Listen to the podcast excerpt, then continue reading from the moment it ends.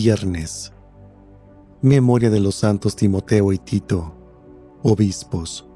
Evangelio según San Marcos, capítulo 4, versículos del 26 al 34.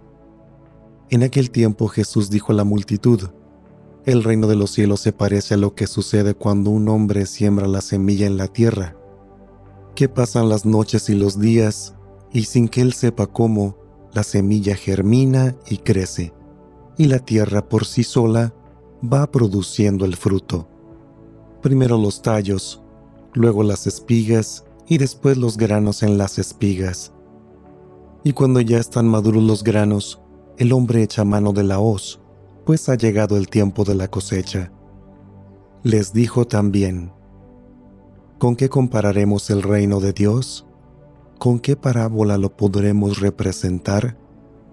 Es como una semilla de mostaza, que cuando se siembra la más pequeña de las semillas, pero una vez sembrada, crece y se convierte en el mayor de los arbustos, y echa ramas tan grandes que los pájaros pueden anidar a su sombra.